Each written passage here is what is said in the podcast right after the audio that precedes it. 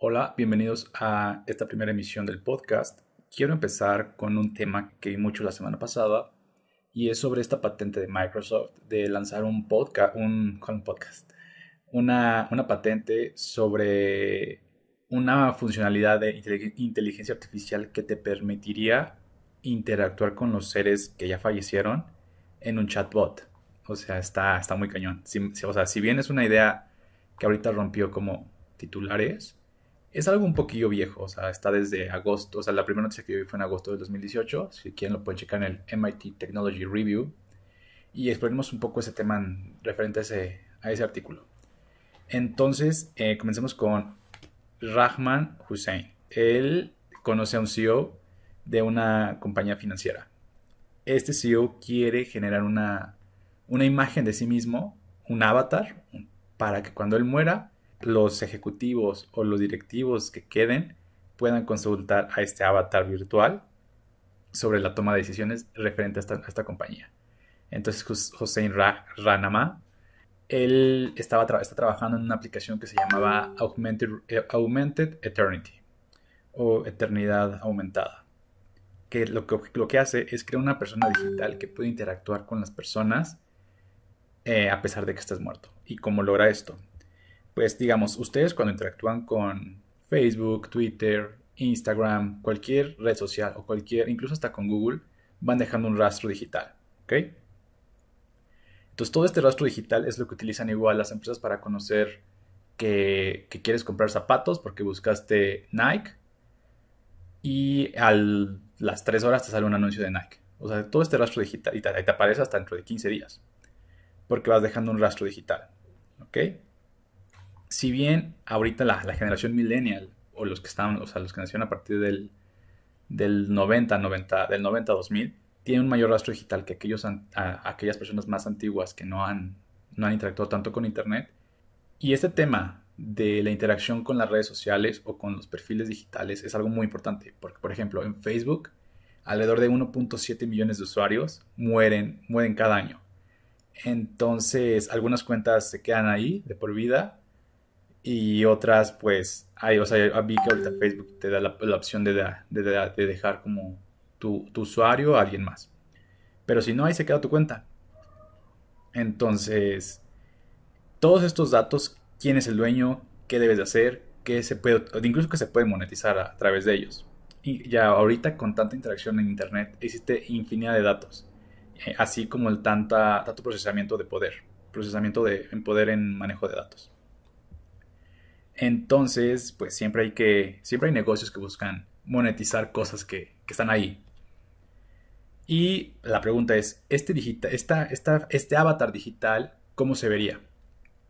Entonces, según por lo que este Hossein Ranama menciona, es que puede, es que puede ser un, un audio como, como Siri o una animación 3D. Pero una cosa muy importante de una persona, a diferencia, digamos, de Siri ahorita, que es lo que conocemos, o Alexa, es que es muy difícil crear software que entiendan el contexto. Me explico. Actualmente las, las inteligencias artificiales responden al, o al contexto, a la programación. Pero como ser humano, tú te comportas muy diferente con tu pareja que con tus padres, que con tus compañeros de trabajo. ¿Ok? Entonces, son estas sutiles diferencias las que es un reto para este tipo de, inteligencia artificial. Porque tú pudiste haber compartido algo muy, muy secreto, muy cercano con tu pareja, que cuando, digamos, el tu yo muerto interactúa con tus padres, a lo mejor no lo, que, no lo quiso decir. Y se están enterando cosas, de que, cosas que no debieron haberse enterado. Entonces son estas sutilezas uno de los principales retos para generar estos avatares digitales muertos, como la contextualidad por persona con la que tú interactúas y por ejemplo, esta parte de, la contextualidad es algo que Ranama considera muy, muy importante en su empresa llamada Augmented Eternity. La pueden buscar en Google. Porque, digamos, no es suficiente saber que alguien dijo algo. O sea, por ejemplo, imagínense que te peleaste con, con tu pareja y le escribiste cosas. Tú lo dijiste, pero hay algo muy importante, es el contexto. O sea, la persona estaba bromeando, estaba enojada, estaba reaccionando a alguna noticia, estaba siendo irónica. Entonces, es este conocimiento de las personas lo que no, todavía no se logra. O sea, como les dije, la contextualidad, así como la intención del mensaje, porque no solamente es decir te odio o te amo, sino es, era irónico, era, era una broma. Entonces, este es como uno de los principales elementos para, para que esta tecnología se dé y para que, esto, para que veamos tu avatar muerto en algún futuro. Y una forma para solucionar esto es tomar la información de múltiples fuentes de información, ya sea Facebook, Twitter, mensajes de aplicación, todo, todo, ayuda y todo va a construir una mejor personalidad de ti.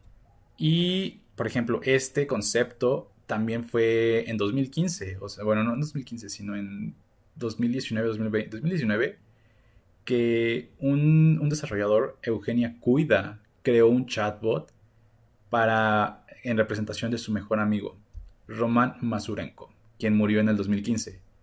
Entonces, este desarrollador ruso hizo un bot donde introdujo todos los mensajes personales que, tuvo este Roman Masurenko, que fue quien se murió, con sus amigos y familia en una red neural. La red neural de Google, que es la que es TensorFlow, hizo una, hace, o sea, la versión del bot, si lo si interactúan con él, o sea, los familiares y las personas que lo conocen, está muy, muy, muy bien, bien realizado, por así decirlo. Está bien realizado porque muchas personas decían, o sea, personas de su, entorno decían, hay veces que sí parece que está dando la persona. O sea, está muy, muy, muy interesante. Y incluso Cuida, Cuida, le repito el nombre para que si quieren buscarlo, es Eugenia Cuida, K-U-Y-D-A. Ella dice que uno de los, retos más complicados que tuvo en la creación de, este bot fue esta diferente contextualización por personas. Porque es, como, como bien mencionó, es, un, es diferente cómo te comportas con diferente tipo de, de persona que interactúas. Si bien decir, ah, sí, eh, van a utilizar tus datos para cuando estés muerto, puede ser algo que llame los, llame los titulares y, y es algo que sucedió, pero quiero que lo piensen también, simplemente no nada más como cuando están muertos, sino en la vida real, o sea, en la vida actual. Imagínate que tú eres abogado o psicólogo, un tipo de esos de servicios que es persona a persona, ¿ok? La inteligencia artificial puede transformar tu, tu profesión y la experiencia que tienes.